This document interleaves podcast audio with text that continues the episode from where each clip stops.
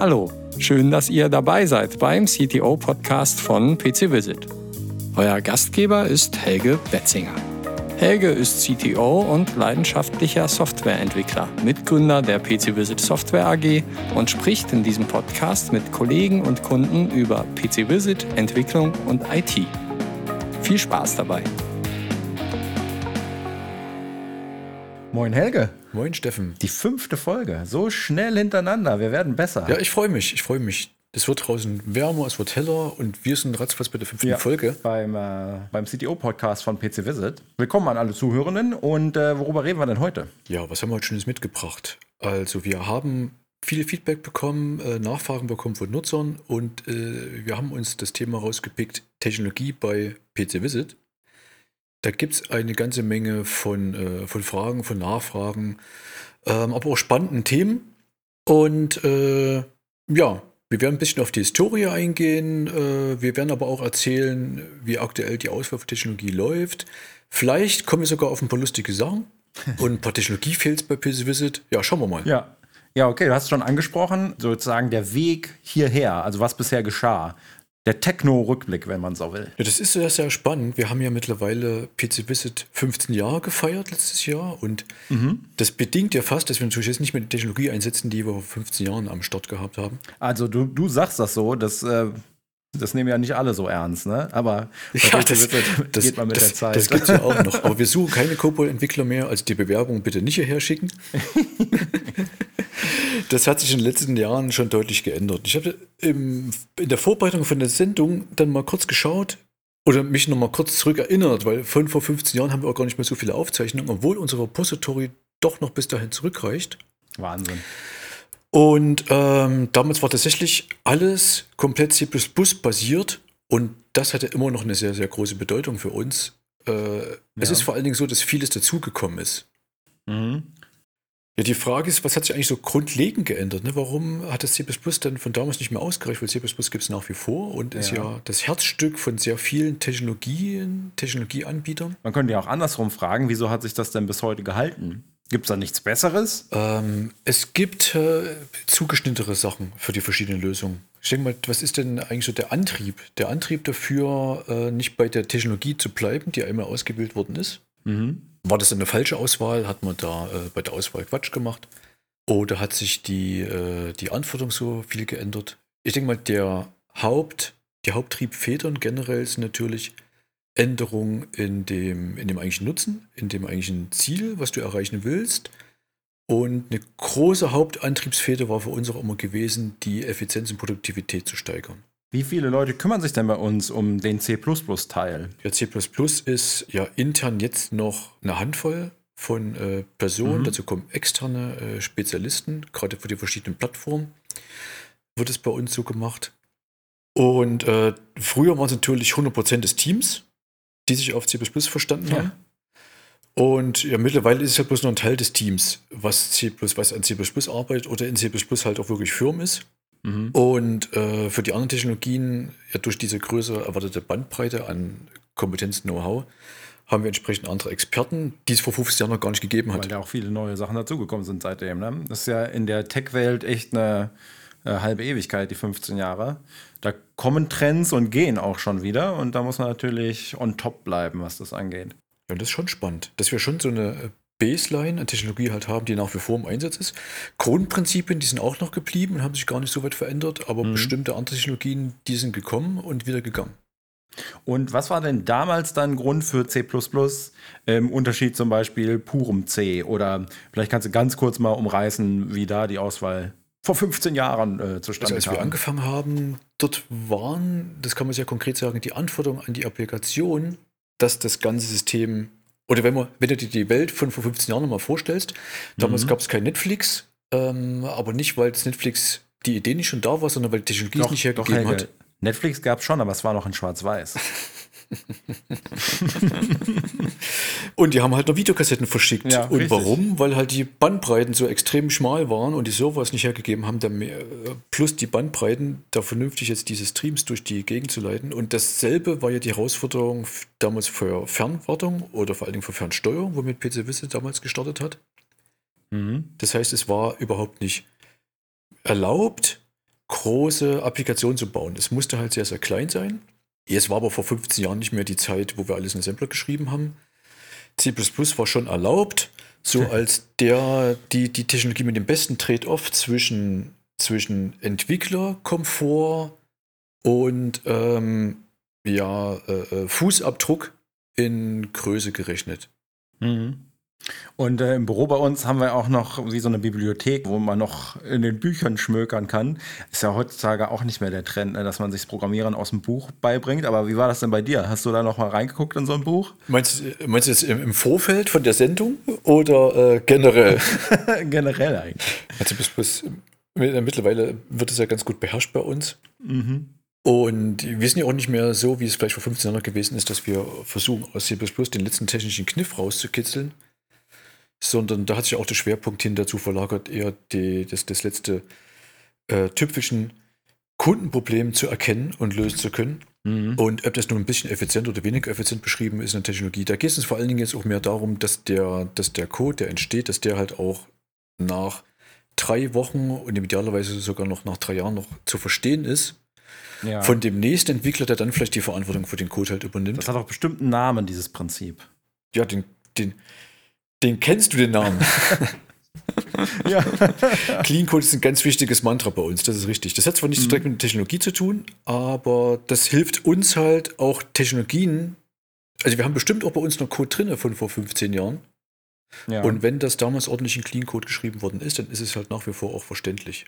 Wichtig ist halt, möglichst viele können den Code halt nach einer Weile noch verstehen äh, mhm. und können den lesen. Das ist halt viel entscheidender als das, das, letzte, äh, das letzte bisschen Performance. Das war vielleicht vor 10, 15 Jahren, war das halt mit Sicherheit noch anders gewesen, weil die PCs das nicht schaffen konnten, ja. ohne dass, die, äh, dass man das ja optimal arbeiten müssten. Wir haben sogar teilweise auch an einigen Stellen gibt es äh, noch Assembler-Code, in den, äh, in, den, äh, in, den grafischen, in den grafischen Aufbereitungsalgorithmen. Da ist noch Assembler drin, wo dann diese SIMD-Befehle von den Intel-Prozessoren genutzt werden.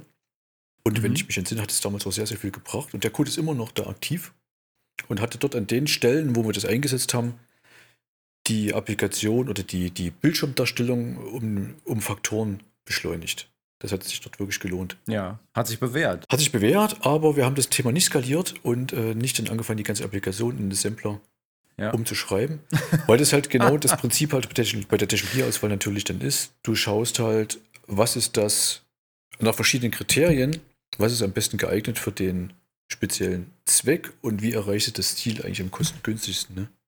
Und ähm, ich kenne es auch selber wahrscheinlich kennen es einige Programmierer, wenn man ein Tool gut beherrscht, dann sieht auf einmal alles aus wie ein Problem, was mit diesem Tool auch gut zu lösen ist.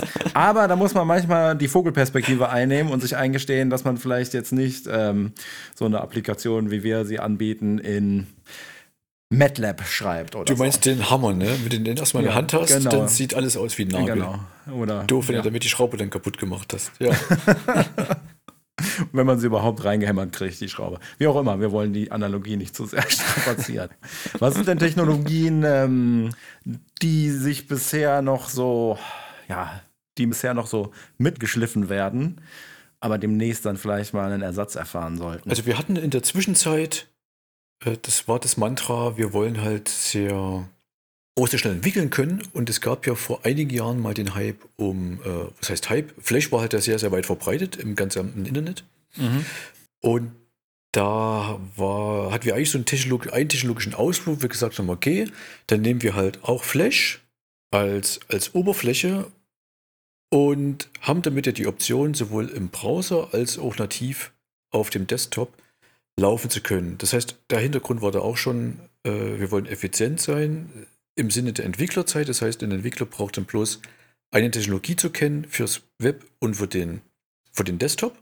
Mhm. Und äh, da ja Flash äh, eine Art Skriptsprache ist und dort auch schon die Cycle Time sehr viel geringer sind für, die, für das typische Bauen, äh, Testen und Deployen, haben uns davon auch eine viel höhere Update-Frequenz versprochen wirklich mit einem reinen C++-Ansatz. Aber erinnere uns doch dann ganz kurz, was ist der aktuelle Stand von Flash? Da kam eine Person namens Steve Jobs und ja. äh, fand Flash gar nicht so doll.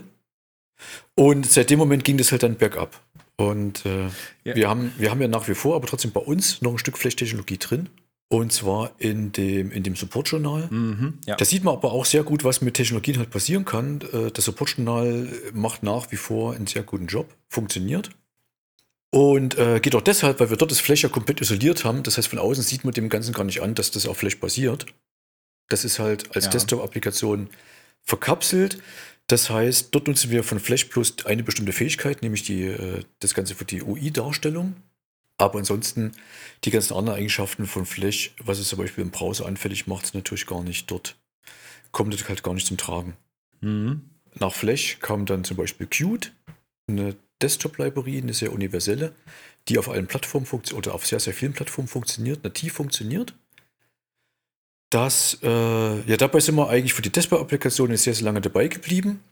Das hat uns sehr geholfen. Und am Ende wesentlich mehr Effizienz als das äh, als Flash gebracht. Das zeigt aber auch, dass bestimmte Entscheidungen mal eben die getroffen werden muss. Man am Anfang halt äh, nicht komplett überschauen kann. Es geht halt in eine gewisse Weise ins Ungewisse hinein, birgt Risiken. Und jetzt im Rückblick hätten wir vermutlich dann sofort auf Qt gesetzt, ja. auch wenn es damals noch nicht so gut aussah Ja. und so vielseitig einsetzbar war, wie das mit Flash damals schon der Fall war. Ja. Das ist natürlich immer ein Problem, dass man nicht weiß, die Tools, die man sich aussucht und die man nutzt, wie lange die Unterstützung erfahren werden durch die Leute, die sie bereitstellen. Ja, manchmal gewinnt man, manchmal verliert man und dann ist es einfach wichtig, sich anzupassen oder die entsprechenden Vorkehrungen zu treffen, um wie bei uns aus Flash noch die eine nützliche Funktion nutzen zu können. Helge, dann sag doch noch mal ganz kurz, warum wir eigentlich jetzt drüber reden, ähm, was wir bei PC Visit für Technologie nutzen. Vielleicht stellen wir das noch mal ganz kurz dar, also den, den Anlass für diese Folge. Wir sind ja als PC Visit äh, ohnehin ein sehr transparentes Unternehmen und äh, möchten die Kunden dort auch sehr gern mitnehmen, zumindest die in, sehr interessierten Kunden. Die haben wir halt sehr viel, weil wir stellen natürlich sehr technische Produkte halt her. Und deswegen ist auch das Interesse bei unseren Kunden dafür da oder sehr hoch, zu wissen, mit was dort eigentlich jeden Tag gearbeitet wird. Mhm. Und wenn wir das Ganze halt transparenter machen, ist vielleicht auch hier und da mehr äh, Verständnis da für die Roadmap, die wir halt beschreiten wollen, für den Weg, den wir dort gehen. Man hört es ja auch immer wieder im Stammtisch, das Feedback, dass äh, wenn man da eben die Transparenz so gestaltet und es offenlegt, woran wir arbeiten und womit wir arbeiten, dass das im Grunde immer auf viel Resonanz stößt und auf Interesse, weil es eben den Leuten auch hilft, besser zu verstehen, wie bei uns die Arbeitsabläufe sind und warum das eine schnell geht und das andere länger dauert. Und du sagst es ja, warum manchmal manches lange dauert und manches sehr schnell geht, wo man gedacht hätte, es dauert so lange. Das erschließt sich halt dann oft, wenn man die Technologien halt, die da im Einsatz sind, halt kennt. Und für Außenstehende kann das immer wieder noch rätselhaft sein, selbst intern äh, wird da gerätselt, warum geht denn das so schnell? Die habt ihr letzte Woche erst das gebaut. ja. ja. Und andere Sachen, die dauern und ziehen sich halt über mehrere Wochen lang. Und äh, für Außenstehende ist unverständlich, warum es halt so lange dauern kann. Das hat halt eben oft mit den Eigenschaften der verwendeten Technologie zu tun. Und beantworten kann das eben nur jemand, der wirklich da drin steht oder der zumindest diese Technologien kennt, die da halt im Stack Mhm. mit drin stecken. Äh, Eben schon angesprochen, wir kriegen das Feedback, dass das irgendwie auf Interesse stößt. Dazu sei auch nochmal unsere letzte Podcast-Folge empfohlen von vor zwei Wochen. Da ging es genau um das ganze Thema Kundenfeedback. Kann man sich auf den gleichen Kanälen anhören wie diese Folge hier. So, und jetzt haben wir kurz über die Vergangenheit gesprochen und so über unsere Gründe, ein bisschen offen damit umzugehen, wie wir arbeiten und womit. Vielleicht gib uns doch dann jetzt mal einen Überblick darüber, was aktuell im Einsatz ist. Also von C haben wir schon gehört und dass wir das nach wie vor verwenden, aber sind ja noch ein paar Sachen dazugekommen. Ja, aktuell, ich habe das schon erwähnt, sind wir, oder wir sind ja generell auf der Suche, halt unsere Entwicklungsarbeiten effizienter zu gestalten, dem Kunden da besser helfen zu können. Und dadurch ist halt zu C sehr, sehr viel dazu gekommen. Aktuell betrifft es vor allem die Client-Technologie. Mhm. Also die Client-Technologie, das sind halt alles die Werkzeuge, die wir brauchen, um das Frontend zu bauen.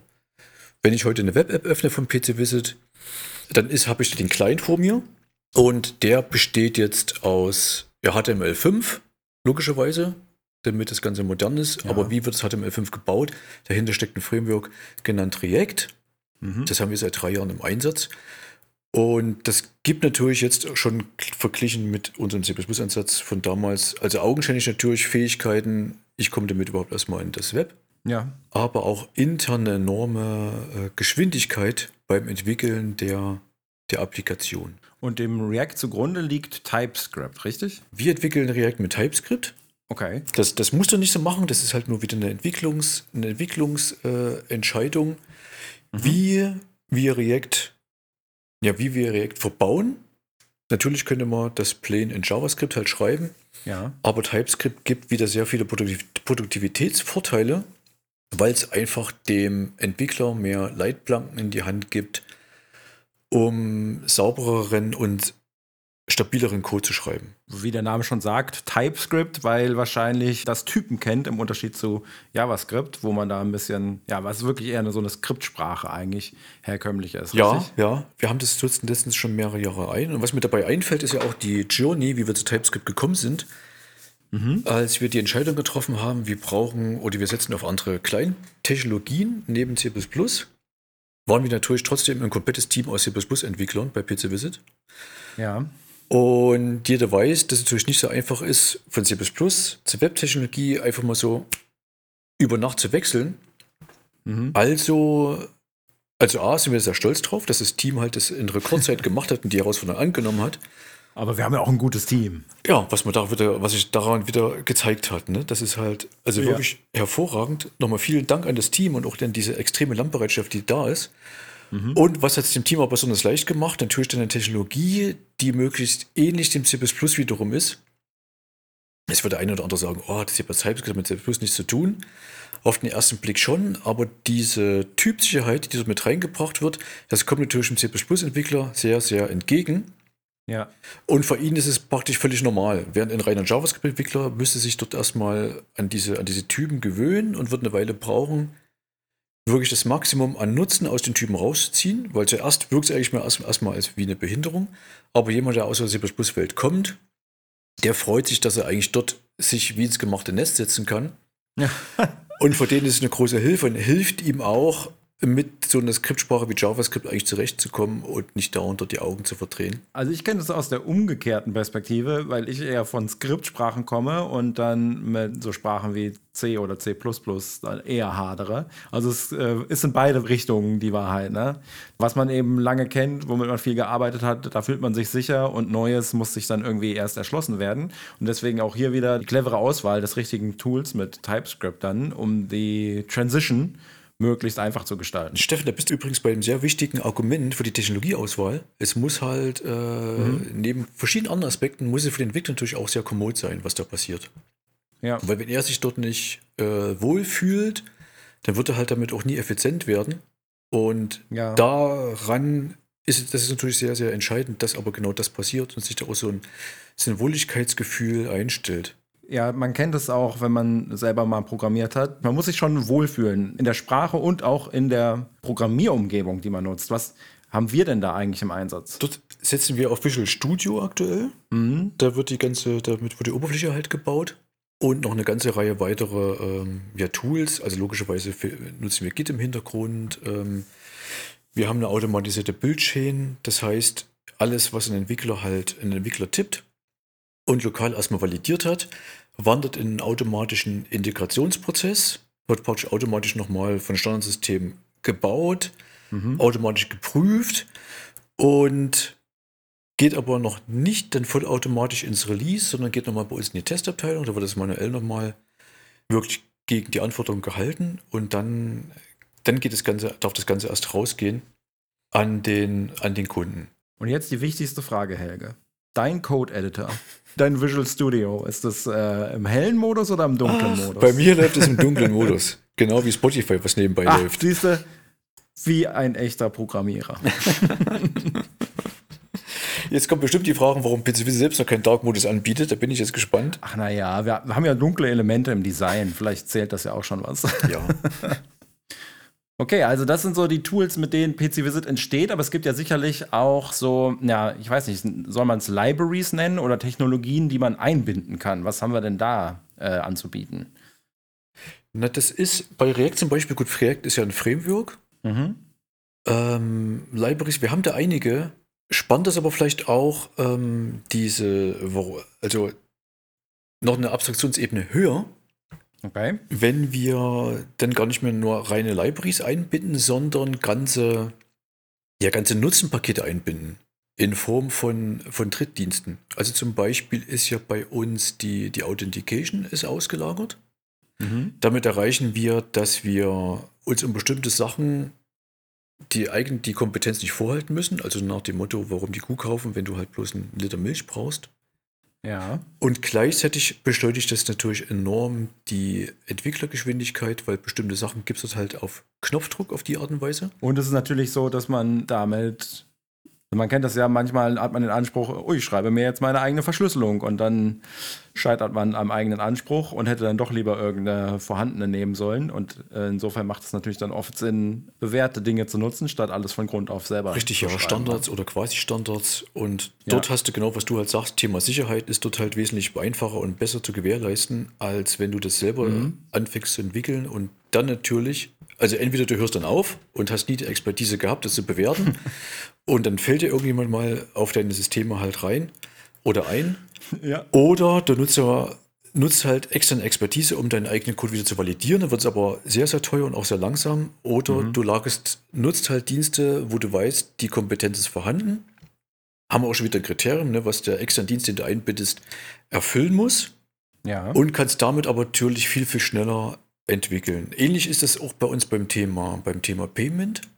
Mhm. Das ist für uns sozusagen so eine Art, ähm, nicht General Domain, sondern Custom Domain. Das heißt, wir nutzen dort zum Beispiel externe Dienste, aber können die nicht eins zu eins einsetzen, sondern haben da drum nochmal eine Art Anpassung gebaut, damit es halt auf unseren Anwendungsfall konkret passt. Ist immer noch schneller, als es komplett selbst zu bauen. Ja. Aber das ist jetzt schon wieder ein Entscheidungskriterium. Wenn wir neue Nutzen entwickeln, stellst du halt immer die Frage, gibt es schon aus der Schublade, kann ich das praktisch einfach einkaufen? Ja. Ja. Dann hast du so, sozusagen ein General Domain. Ähm, gibt es das schon, aber wir müssen es leicht anpassen? Ist dieser zweite Fall, wie es bei uns mit, der, Mhm. mit dem Payment zum Beispiel der Fall ist. Und das dritte halt, betrifft das den Kernnutzen deiner Anwendung und ist, ist nicht austauschbar. Und dann wird es halt selbst gebaut und eine Ebene tiefer, dann vermutlich auch wiederum mit externen Bibliotheken und einer bestimmten Technologieauswahl verbunden. Mhm. Du gehst halt mehreren Ebenen vor, du fängst halt auf der, also sehr, sehr abstrakt auf den Domain halt an, Ja. schaust erstmal prinzipiell, was musst du überhaupt selber halt bauen, was kannst du dazu kaufen. Und wenn du das, die Entscheidung getroffen hast, fallen darauf schon die ersten notwendigen Technologieentscheidungen halt ab.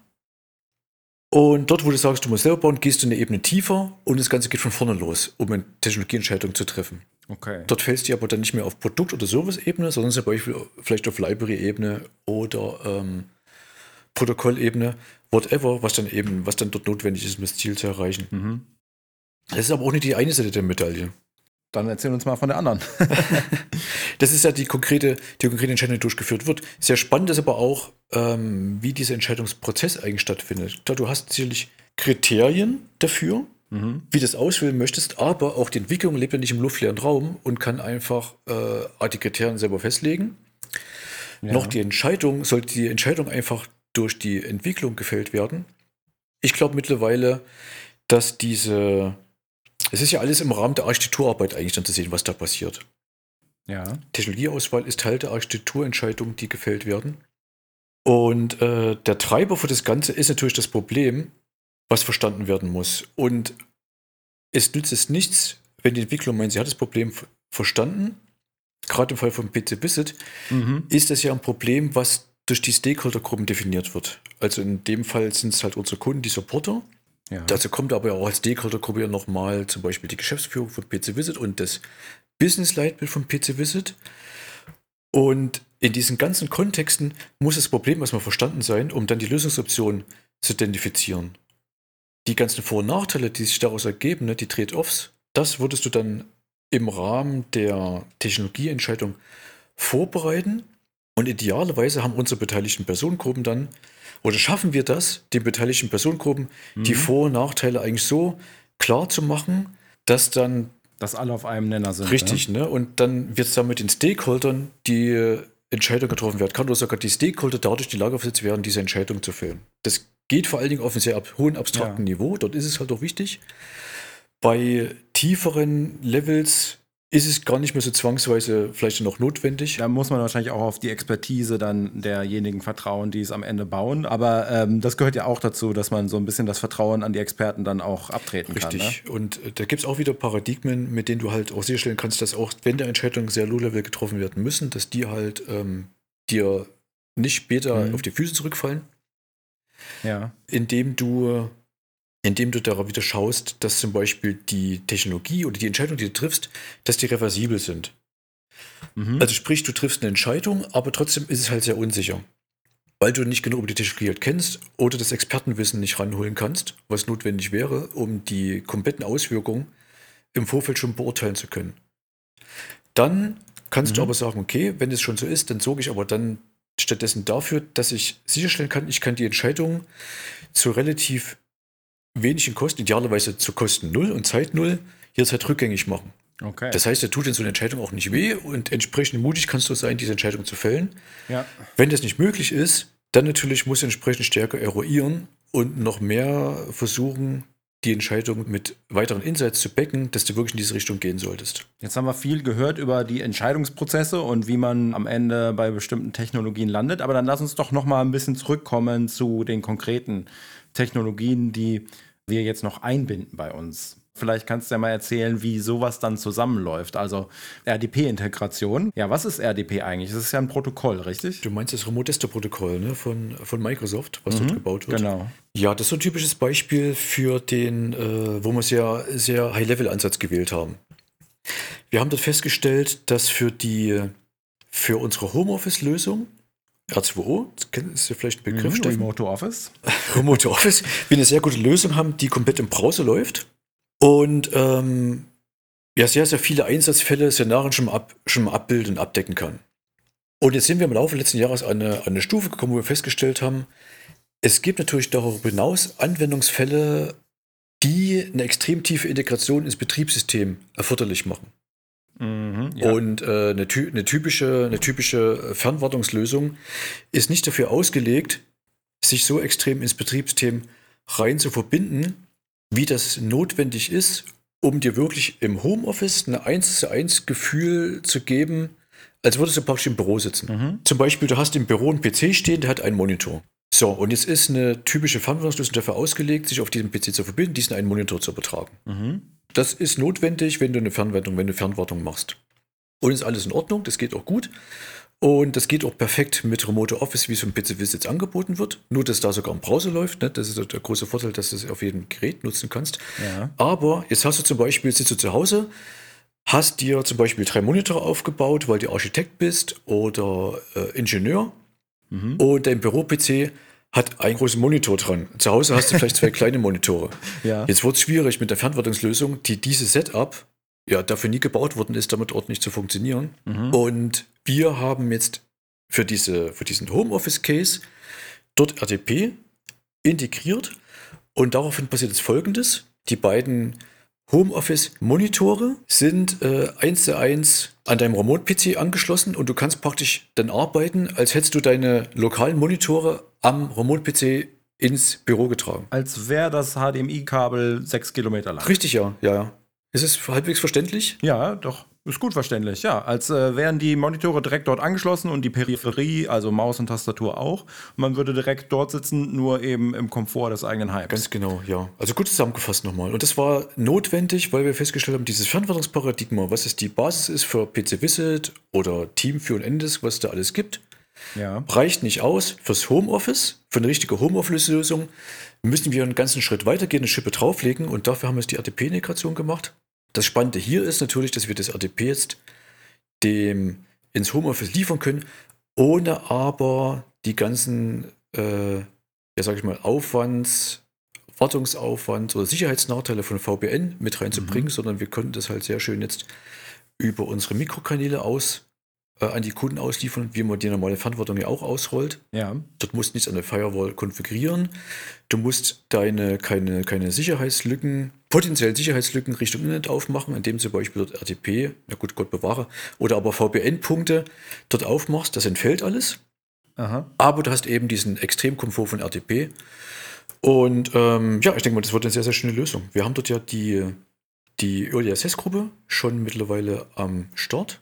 Ja. Dieses Ganze kräftig probiert und auf Herz und Nieren testet. Und ich höre nur Gutes. Nur Gutes, ja. Bisher sehr viel Begeisterung. Das Begeisterung, ist eine tolle ja. Sache geworden. Für Lösungen, die ohne VPN auskommen, auch nochmal der Hinweis auf eine vorangegangene Folge. NoVPN kann man sich auch anhören. War auch eine schöne Folge.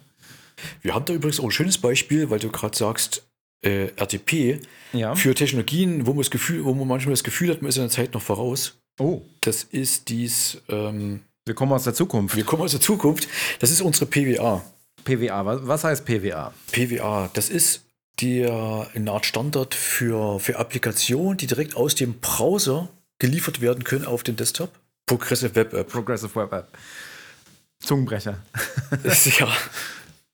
Das macht es eigentlich für den Kunden extrem komfortabel, weil du gehst auf die Webseite, du hast dort äh, im ersten Blick eine Web-App und äh, kannst auf den Knopf drücken und in dem Moment, wo du das halt machst, ist die bei dir lokal installiert. Du musst halt nicht mehr über den Google Play Store gehen ähm, Ja. oder das aus einem äh, ähm, explizit runterladen, wenn du auf dem Desktop bist. Egal wo du bist, gehst, äh, gehst zu PC Visit, mo- mobile-pcvisit.de und äh, drückst auf Installieren. Und in dem Moment hast du praktisch das Ganze mal auf deinem Desktop drauf und es verhält sich wie eine richtige lokal installierte App. Ja. Es ist dann keine verkappte, verkappte Webseite mehr. Sprich, du kannst die bei Windows, also du siehst es zum Beispiel bei Windows, du kannst die ganz normal die installieren wie eine ganz normal installierte Applikation. Das ist halt wirklich so ein Fürst Citizen mittlerweile.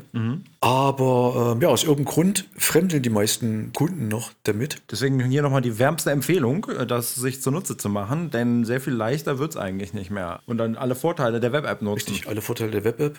Ähm, es macht auch den Zugang zur Web-App viel, viel komfortabler. Wenn ich jetzt Kunden habe, die Remote Office im Homeoffice nutzen, da muss man es oft nochmal sagen. Die wenigsten äh, kommen da selbst drauf, das so zu, äh, zu installieren, aber es wird für alle wesentlich, also nochmal deutlich einfacher auf diese Art und Weise und bequemer. Und da haben wir auch einen Blogartikel schon vor einiger Zeit veröffentlicht. Darauf sei nochmal an dieser Stelle hingewiesen, ähm, der sich auch dreht um PWAs, also Progressive Web Apps. Richtig, ja. Ja, ja, das lohnt sich auf jeden Fall, das nochmal durchzulesen und es lohnt sich auf jeden Fall, diesen Knopf mal zu benutzen, das selbst auszuprobieren. Und Ja. Du, du hattest vorhin das Thema äh, Entwicklerproduktivität, hatten wir vorhin angeschnitten, dass die Technologieauswahl natürlich sehr wichtig ist oder dass ein wichtiges Kriterium bei der Technologieauswahl ist. Natürlich ist das nicht alles. Mhm. Ein anderes, seit drei Jahren sehr wichtiges Thema ist, ist deine Technologie oder auch der Drittdienst, den du dazu holst, DSGVO-konform, also Oh, sprich, ja. erfüllt er halt die notwendigen Datenschutzkriterien. Da ändert sich ja auch immer mal wieder was in der Rechtsprechung. Richtig. Max Schrems sei als Stichwort genannt und die diversen Klagen, die er da angestrebt hat. Und äh, genau, was das so alles mit sich gebracht hat.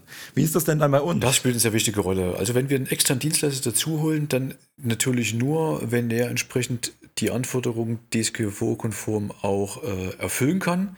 Wenn es zu einer äh, Sache kommt, dass wir zum Beispiel externe Bibliotheken dazu binden oder dass wir Teiltechnologien dazu holen, für die wir selber dann die Verantwortung tragen, Ja. ist es vielleicht Technologieentscheidung plus Architekturentscheidung. Also sprich, ich kann zum Beispiel dann nicht mehr einfach jede Datenbank nehmen, sondern muss dafür auch Sorge tragen, dass die Datenbank die richtigen Inhalte enthält Ja. oder eben zum Beispiel anonymisierte Daten enthält. Ja, es geht ja eben besonders um Datenschutz und personenbezogene Daten, die nicht übertragen werden, einfach so ins EU-Ausland. Das kann man nämlich auf zwei Arten handhaben. Entweder man wählt ausschließlich Dienste, die nicht im EU-Ausland liegen, oder die Daten, die man dorthin übermittelt, sind bereinigt um die sensiblen Inhalte. Richtig, ja. Ja, und es hat sogar noch äh, einen weiteren Vorteil. Also durch diese, durch diese Gedanken, die gemacht werden müssen, ich nehme die Technologie und muss die Technologie dann so einsetzen, dass es DSGVO-konform bleibt, führt es in der Regel dazu, dass zum Beispiel, na, was du halt sagst, Ja. die personenbezogenen Daten zum Beispiel von den Metadaten komplett getrennt abgelegt werden Mhm. oder nochmal extrem stark verschlüsselt werden. Oder du hast eine Kombination von beiden, was aber im Ergebnis nochmal dazu führt, dass äh, du einerseits ja den, den Schutz vor Datenabfluss durch interne Mitarbeiter hast, Ja. gleichzeitig aber nochmal zu dem unwahrscheinlichen Fall, dass die Datenbank gehackt werden würde, dadurch natürlich auch ein viel höheres Maß an Sicherheit hast, schon durch diese architektonischen Vorkehrungen, die dann getroffen worden sind. Das heißt, man könnte sagen, die DSGVO wirkt. Ja, richtig, bei uns auf jeden Fall. Das ist ja nicht nur im Sinne der ganz direkten Kundenbeeinflussung, Kundendaten, sondern Mhm. auch im weiteren Sinne sorgt es für ein erhebliches Maß, erhöhtes Maß an Sicherheit. Datenschutz bei uns wird auf jeden Fall groß geschrieben und zu dem Zweck haben wir uns auch einen externen Dienstleister noch mit reingeholt, DataGuard, die uns da ein bisschen unterstützen und uns auch in der Hinsicht geauditet haben. Und ich glaube, wir sind da ähm, durchgekommen, Richtig, oder? ja. Ich glaube, DataGuard ist sehr, äh, ist sehr zufrieden Mhm. mit uns. Nicht nur, weil wir jeden Monat sehr viel Geld überweisen, sondern weil die ihren Job wirklich sehr ernst nehmen, uns da sehr gut beraten haben. Und ähm, ja, wir dort halt mit unseren ganzen Anstrengungen sehr, sehr vorneweg dabei sind. Und gerade wenn es, weil wir beim Thema Technologieauswahl sind, wenn da technologische oder architektonische Entscheidungen getroffen werden, Mhm, ja. wir da in enger Zusammenarbeit noch alle Sachen nach allen Regeln der Kunst für DSGVO-Konformität abklopfen, um dann diese Entscheidung äh, fällen zu können. Ist, was wir ganz am Anfang hatten beim Thema Stakeholdern, eigentlich noch jemand, der dabei, der auch dann mit am, am Tisch sitzt. Richtig, ja. Ja, Steffen. Ja, gut.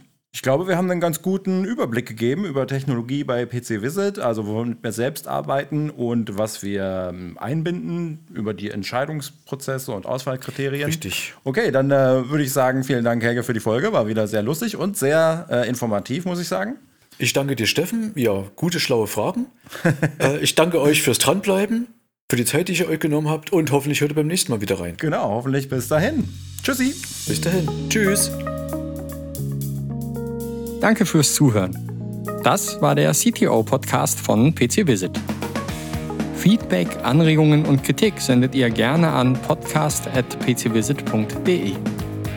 Alle Links und Infos zur Folge findet ihr auf pcvisit.de/podcast.